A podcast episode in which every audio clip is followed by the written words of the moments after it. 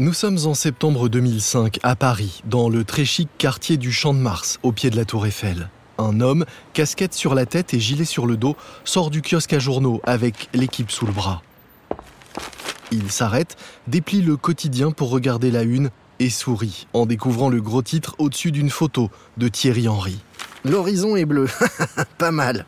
La veille, l'équipe de France a battu la République d'Irlande à Dublin 1 à 0, faisant ainsi un grand pas vers la qualification pour la Coupe du Monde de 2006. Un passant reconnaît l'homme absorbé par sa lecture. Eh, mais vous êtes Thierry Roland Eh, vous nous avez manqué pour le match d'hier, hein. j'espère qu'on vous reverra bientôt à l'écran. Bah allez Thierry, et 1, et 2, et 3, 0 Oui, merci, vous aussi vous me manquez. Thierry Roland, c'est le commentateur le plus connu de la télé. C'est lui qui, avec son complice Jean-Michel Larquet, a commenté tous les grands matchs de l'équipe de France sur TF1 ces dernières années. Lui qui, au soir du 12 juillet 98, a hurlé à s'en casser la voix lorsque les Bleus sont devenus champions du monde. Mais hier, ce n'est pas lui qui commentait le match de l'équipe de France sur TF1. Car voilà, il a 68 ans et son style franchouillard, souvent macho, parfois limite, est passé de mode. Il vient donc d'être mis à la retraite par TF1 après avoir commenté une ultime finale de la Coupe de France opposant Auxerre à Sedan juste avant l'été. Mais sa popularité est intacte auprès du public comme il le constate à chaque fois qu'il sort de chez lui, comme ce matin. Il replie son journal et poursuit son chemin. Il entre dans son bel immeuble haussmanien du Champ de Mars et appelle l'ascenseur. Lorsque les portes s'ouvrent, il tombe nez à nez avec l'un de ses voisins, un certain Nicolas de Taverneau. Ah, bonjour Nicolas. Ah, bonjour Thierry. Quel match hier. Mais dites-moi, M6 vient d'obtenir les droits pour la diffusion de la Coupe du Monde de foot 2006 en Allemagne. Euh, vous n'auriez pas envie de reprendre du service et de venir la commenter chez nous? Ah, En tout cas, ça mérite réflexion. Quelques jours plus tard, quand TF1 apprend que M6 a approché son ex-journaliste vedette, les dirigeants de la Une font tout pour le faire revenir à l'antenne chez eux. Début octobre, un accord semble même trouvé pour que Thierry Roland revienne commenter plusieurs matchs sur TF1. Mais il devra partager la vedette avec un autre Thierry, Thierry Gilardi, qui l'a déjà remplacé à la présentation de Téléfoot et dont les téléspectateurs adorent le style moderne et accessible lorsqu'il commente les matchs des Bleus. Du coup, quand quelques temps plus tard, Thierry Roland recroise Nicolas de Taverneau dans l'ascenseur, il accepte son offre. Alors Thierry, finalement, vous nous rejoignez? Oui, président, quand TF1 a appris que nous étions en discussion, ils ont tenté de me faire revenir. Mais c'est uniquement pour ça. Hein. Je suis persuadé que si vous n'aviez pas acheté ces 31 matchs, TF1 ne m'aurait jamais rappelé. Vous verrez, Thierry. Nous saurons vous utiliser. Mais j'en doute pas. Comme je dis toujours, je crois que quelque part vaut mieux être le premier dans son village que le deuxième à Rome. Si M6 a demandé aux plus populaires des commentateurs sportifs de reprendre du service, c'est que, pour la première fois de son histoire, la chaîne vient d'obtenir les droits de diffusion de plusieurs des matchs de la Coupe du Monde 2006 qui va se jouer en Allemagne. Jusqu'ici, le foot et M6, ça faisait au moins deux, mais en recrutant Thierry Roland, M6 frappe un grand coup. La chaîne fait enfin ses débuts dans le football et se prépare à affronter TF1 sur la pelouse du mondial.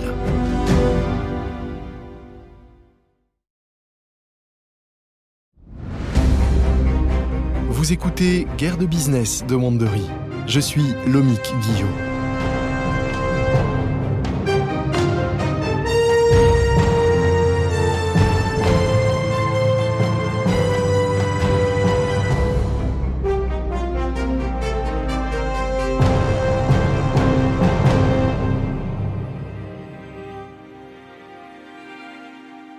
Depuis l'invention de la télévision, la première chaîne est celle du football.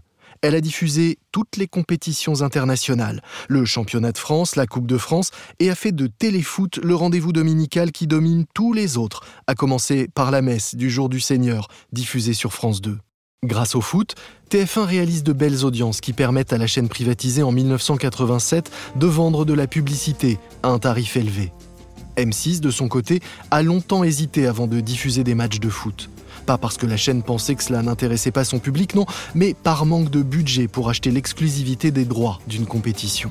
En 1998, à l'occasion de la Coupe du Monde en France, M6, fidèle à sa technique de contre-programmation, s'est même rebaptisé la chaîne 0% foot, espérant attirer les femmes et tous ceux que le foot n'intéressait pas. Mais avec le parcours triomphal des Bleus, la Coupe du Monde est devenue un phénomène populaire, passionnant hommes et femmes de toutes les générations. Du coup, M6 va peu à peu s'intéresser au foot, allant même jusqu'à racheter un club, celui des Girondins de Bordeaux, en 1999 et commencer à diffuser des matchs dès 2005. Voici le quatrième épisode, Le ballon rond vaut de l'or. Nous sommes en mai 1991 au stade Vélodrome à Marseille. Dominique Grimaud, journaliste pour l'émission Téléfoot sur TF1, sort du car régie et se dirige vers la pelouse du stade. Il vient d'interviewer en direct le célèbre joueur Jean-Pierre Papin et de décrocher un scoop. Cela faisait plusieurs semaines que le footballeur était donné partant et il vient de le lui confirmer en direct, annonçant son départ de l'OM à la saison prochaine et son arrivée au Milan AC. Une annonce qui a rendu les supporters fous de rage. Tandis que fusent les insultes depuis les tribunes, Dominique Grimaud voit un homme visiblement furieux s'approcher de lui. C'est Bernard Tapie, le célèbre homme d'affaires propriétaire de l'Olympique de Marseille. Toi, faut que je te parle. Suis-moi dans les vestiaires. Euh, oui, que voulez-vous, président? T'es un traître, tu nous as trahis, tu vas prendre tes affaires, tu vas quitter ce stade et t'y reviendras plus jamais. Et crois-moi, t'as pas fini d'entendre parler de cette histoire. Quelques jours plus tard, trois hommes patientent dans le couloir de l'étage de la direction de TF1 rue Cognac-G à Paris. Ils ont été convoqués par le PDG de la chaîne, Patrick Lelay, et ils sont inquiets. Il y a là les journalistes de Téléfoot, Dominique Grimaud et Thierry Roland, accompagnés par Jean-Claude Dacier, le directeur des sports de TF1. Après l'interview de Jean-Pierre Papin, Bernard Tapie, furieux, a appelé Patrick Lelay pour se plaindre. Et c'est ce qui vaut aux trois hommes leur convocation dans le bureau du patron. Dans le bureau du PDG de la Une, le climat est particulièrement tendu. Habitué des relations directes, Patrick Lelay n'y va pas par quatre chemins. Sur TF1, il y a des stars. Patrick Poivre d'Arvor, c'est une star. Anne Sinclair, c'est une star. Et l'Olympique de Marseille, eh ben c'est une star aussi. Puis, le pointant du doigt, il interpelle directement Dominique Grimaud. Toi, t'es viré. Bien avant Colanta, la décision de Patrick Lelay est irrévocable. Car sur TF1, le foot, c'est sacré. Nous sommes le dimanche 27 juin 1993. Depuis un mois, l'Olympique de Marseille est champion d'Europe. L'ambiance festive est toutefois rapidement gâchée par une incroyable affaire. Le défenseur central de Valenciennes, Jacques Glassman, déclare avoir été contacté avec deux de ses collègues pour qu'il lève le pied lors de la rencontre entre Valenciennes et Marseille qui s'est déroulée quatre jours avant la finale de la Ligue des Champions. Alors que la police et la justice enquêtent, Bernard Tapie est invité au journal de TF1, présenté par Claire Chazal. Madame Chazal, qui peut croire, mais qui peut croire qu'à l'Olympique de Marseille, des gens ont si peu confiance dans leur équipe qu'il faille acheter des joueurs de Valenciennes pour gagner? Non, je n'ai que mon cœur pour vous dire, je n'y crois pas.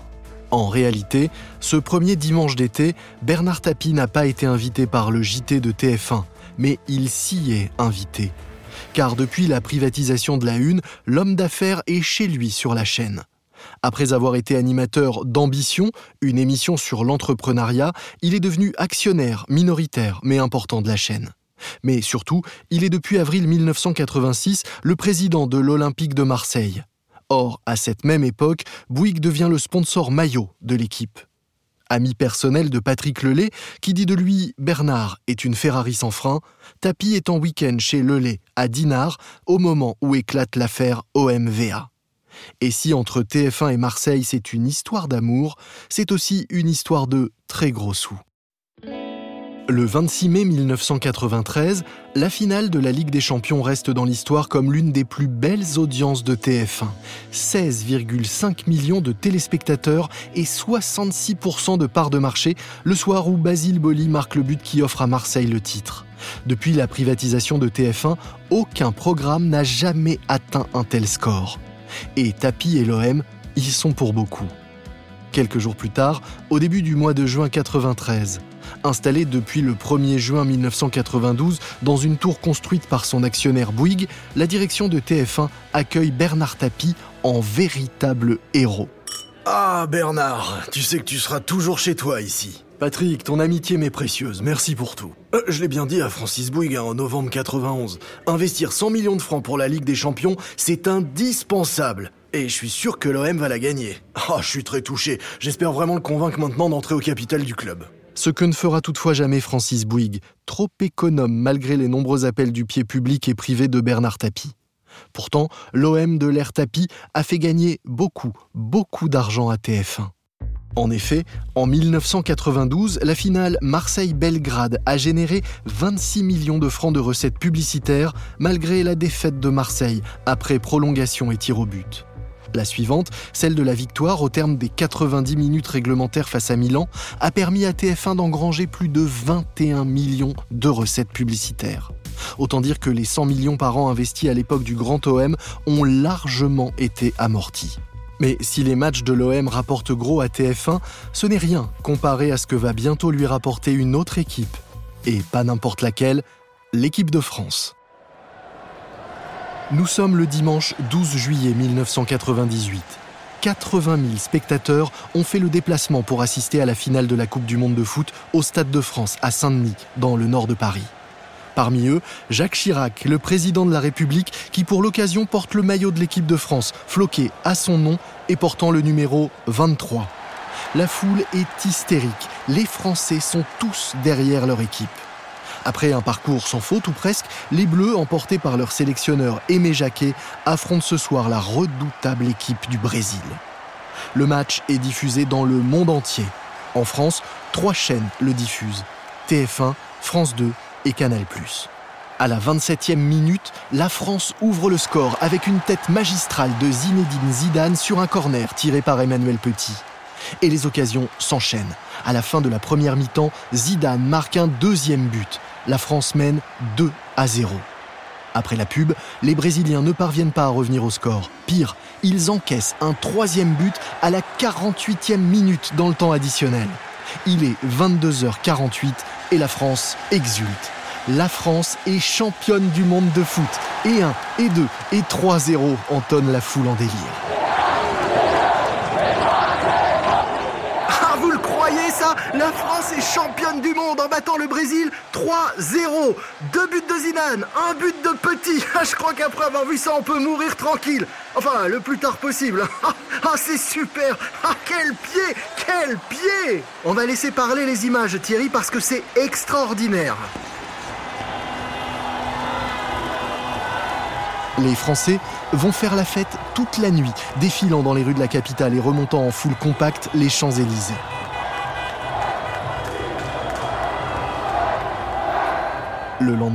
On continue à faire sauter les bouchons de champagne un peu partout en France, et notamment dans la tour TF1, où le triomphe de la France est un peu celui de la une. Patrick Lelay et Étienne Moujotte jubilent. Pour eux, la victoire est totale. Le match a été diffusé sur trois chaînes en direct, TF1, France 2 et Canal+, mais le public est venu en masse sur TF1. Le tandem de commentateurs Jean-Michel Larquet et Thierry Roland a largement surclassé la concurrence. Non mais tu te rends compte Patrick? 23 millions de téléspectateurs et 75% de part de marché à la fin du match. Oui, la 2 et Canal sont loin derrière. Finalement, M6 a bien fait de diffuser un best-of de Capital. Ils ont compris que la contre-programmation ne servirait à rien. On a pulvérisé ses comptes 3 à 0. Je parle pas des Brésiliens. Oui, la pub n'a jamais aussi bien marché. Hein. On a généré 60 millions de francs de spot.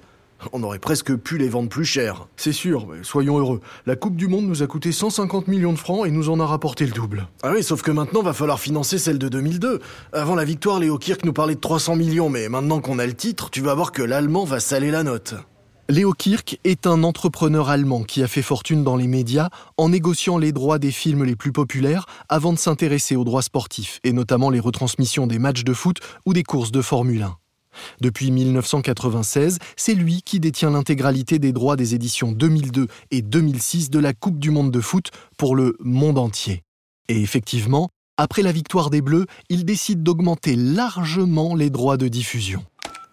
Allô, monsieur Lelay, je voulais vous reparler des prochaines Coupes du Monde. Oui, oui, j'ai bien compris que vous vouliez revoir les prix.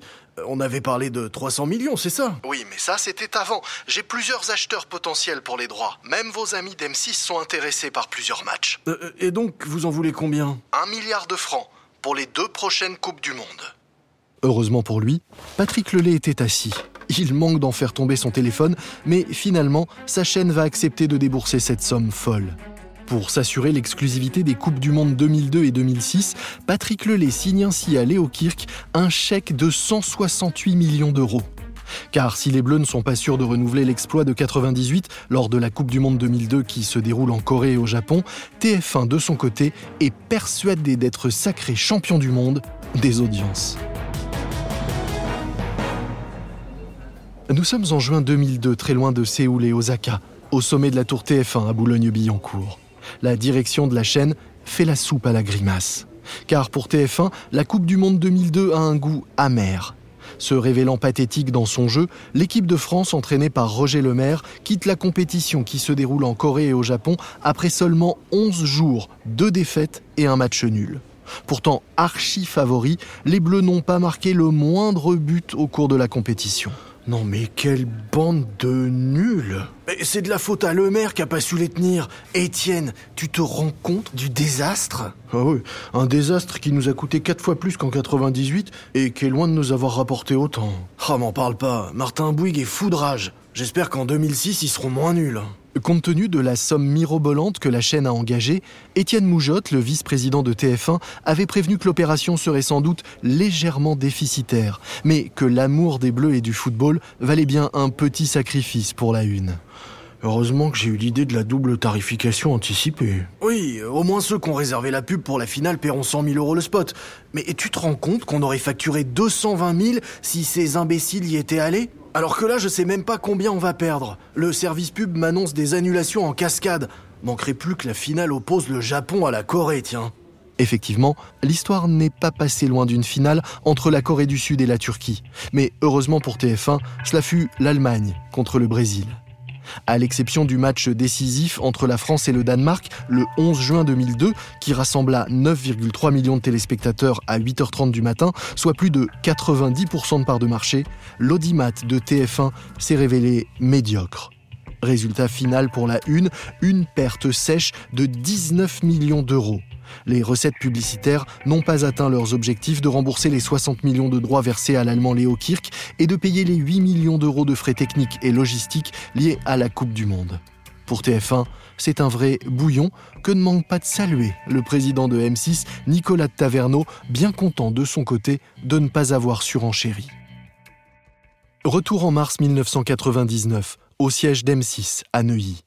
Dans son bureau de bois blond, Nicolas Taverneau reçoit un appel de Jean-Louis Trio, coprésident de l'association propriétaire du club des Girondins de Bordeaux. Il se trouve qu'il est aussi un ancien condisciple de Nicolas Taverneau à Sciences Po Bordeaux. Les deux hommes se connaissent bien et s'apprécient. Allô Nicolas, c'est Jean-Louis. Figure-toi que les Girondins de Bordeaux sont à vendre et je me suis dit que tu serais sûrement intéressé. C'est gentil Jean-Louis, mais tu sais j'y connais rien en foot moi, je dirige une chaîne de télé. Justement, la télé et le foot sont liés, et le prix est quasiment un prix d'amis, on en veut 120 millions de francs. je te dis que j'y connais rien en foot, mais les affaires m'intéressent.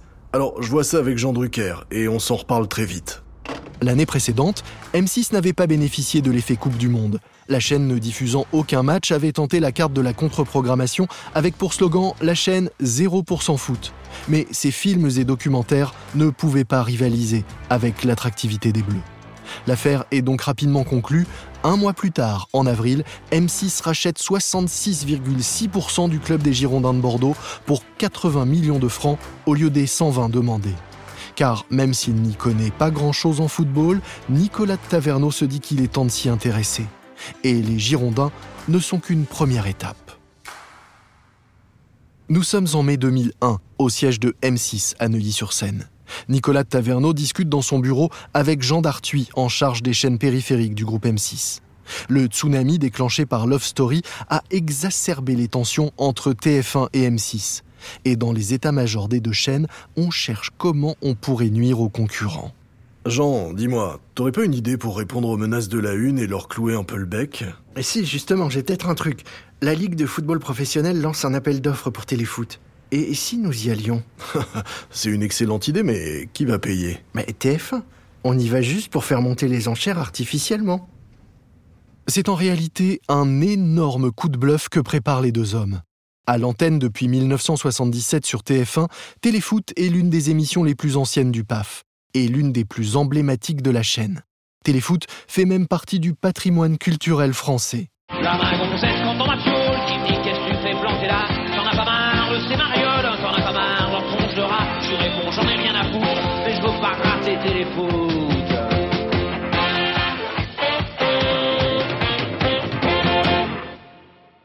Lors de la création de l'émission, TF1 a signé un accord avec la Ligue nationale de football pour pouvoir diffuser des images des différents matchs joués durant le week-end.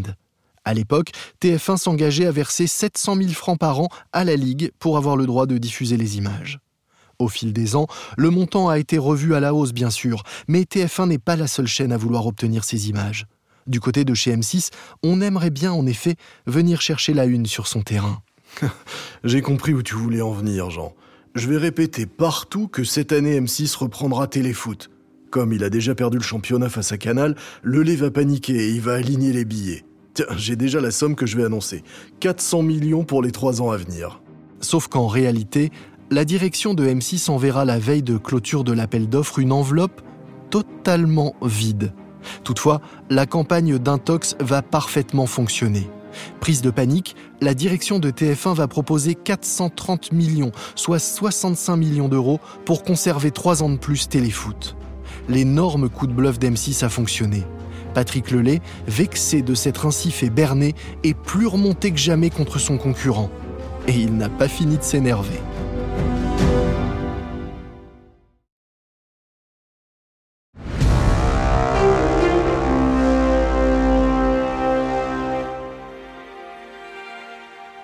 Nous sommes en septembre 2005, au siège de M6 à Neuilly. Dans son bureau, Thomas Valentin, directeur des programmes du groupe M6, discute avec Estelle Denis, journaliste spécialiste du football, à qui il veut confier une nouvelle émission.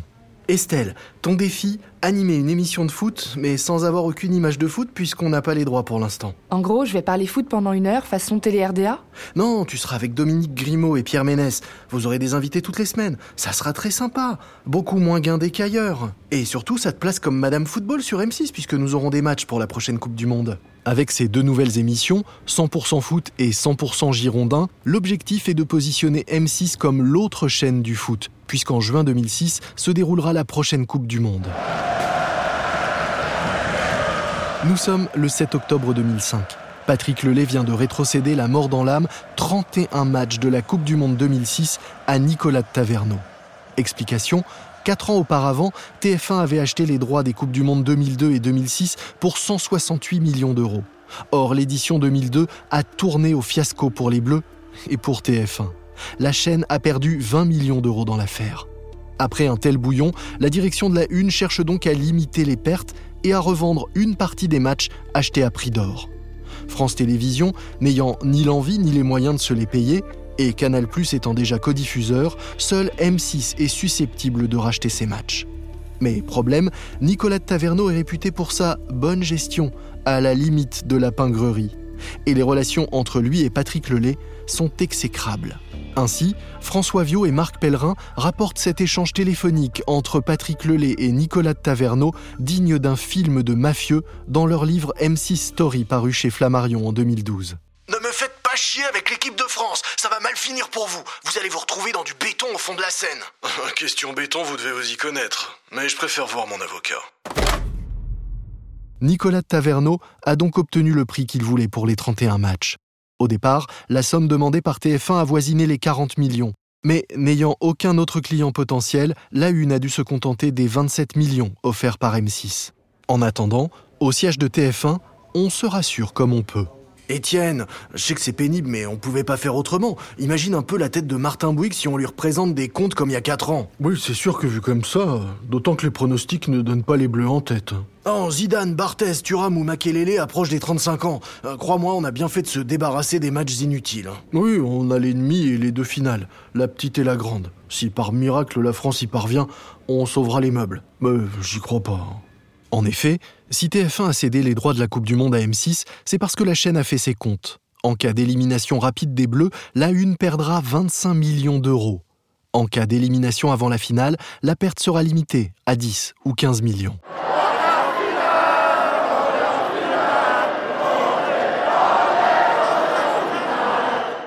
Le 9 juillet 2006, la France va perdre au tir au but face à l'Italie. Mais à TF1, cette défaite se révèle être une victoire. Patrick, t'as vu les chiffres? Finalement, on sera même pas déficitaire. Ah oui, j'en reviens toujours pas. 80 millions de chiffre d'affaires en pub. Et avec les 27 millions pris à Taverneau, on est à l'équilibre. Avec un peu plus de 20 millions de recettes publicitaires, la Coupe du Monde pour M6 se solde par près de 7 millions de pertes. Mais c'est un galop d'essai pour M6. Désormais, TF1 a compris qu'il était préférable de partager une bonne affaire plutôt qu'être seul sur une mauvaise. Ainsi, la Une et M6 se partageront l'Euro de foot 2008, moyennant 50 millions chacun. Pour la Coupe du Monde de 2010 en Afrique du Sud, TF1 a revendu à Canal+ et France Télévisions des matchs pour 33 millions, soit le quart de son investissement. Dès lors, les deux chaînes vont jouer le partage pour faire baisser les prix exigés par l'UEFA, puisque les euros 2012 et 2016 ne coûteront plus que 20 millions à chaque chaîne. Comme TF1, avec le foot, M6 enregistre ses meilleures audiences. Le match France-Allemagne de l'Euro 2020 a rassemblé 15,1 millions de téléspectateurs devant M6. Mais pour pouvoir s'offrir de tels joyaux, M6 doit ouvrir son porte-monnaie. Nous sommes au printemps 2018. M6 laisse entendre qu'elle cherche à vendre les Girondins de Bordeaux. Il faut toutefois que l'offre en vaille la peine. Dans son bureau de l'avenue Charles de Gaulle, Nicolas Taverneau a fait ses comptes. Il en discute avec son adjoint, Thomas Valentin. Les Girondins, c'est comme un bon Saint-Émilion. On les garde, mais à un moment, soit on les boit, soit on les revend. Et euh, t'as une idée du prix? Le maximum. Euh, tu sais qu'avant d'acheter le club, j'y connaissais rien en foot, mais je me débrouillais pas mal en affaires. Bah, c'est toujours un peu pareil. Rapidement, le fonds d'investissement General American Capital Partners va se montrer intéressé par le club. Et c'est logique. Avec six titres, le club de Bordeaux présente l'un des plus beaux palmarès au monde. La gestion très rigoureuse de Taverneau a assaini les comptes. Et surtout, la ville est mondialement célèbre pour son vin. Les négociations s'étalent sur plusieurs mois, mais finissent par aboutir. Début novembre, les Américains signent l'achat du club, bénéfice pour M6 environ 84 millions. En gros, M6 a revendu le club pour la même somme qu'elle l'avait acheté, mais en francs. En réalité, elle empoche donc plus de six fois sa mise. Autant dire que l'affaire a été très rentable. À Neuilly-sur-Seine, on exulte comme un soir de victoire en Coupe d'Europe. Ah Thomas, quand je pense à ce que les supporters m'ont emmerdé, surtout qu'ils auraient dû être heureux des résultats du club. Nicolas, n'y pense plus. On a assez d'argent pour s'attaquer à TF1 sur les Coupes du Monde à venir. Ils vont enfin arrêter de nous regarder dehors. Carrément. On est désormais diffuseur de l'équipe de France au même titre que Paolini. Tu te rends compte, il y a 20 ans, on n'avait même pas un but à diffuser. Le foot n'était finalement qu'une étape dans la normalisation d'M6 car au fil des ans, M6 est devenu une grande chaîne, désormais bien installée, et prête à s'attaquer frontalement à l'hégémonie de TF1. Dans le prochain épisode, TF1 dépoussière sa grille et renouvelle ses stars, tandis que chez M6, on cherche comment l'ex-petite chaîne qui monte pourrait aller encore plus haut.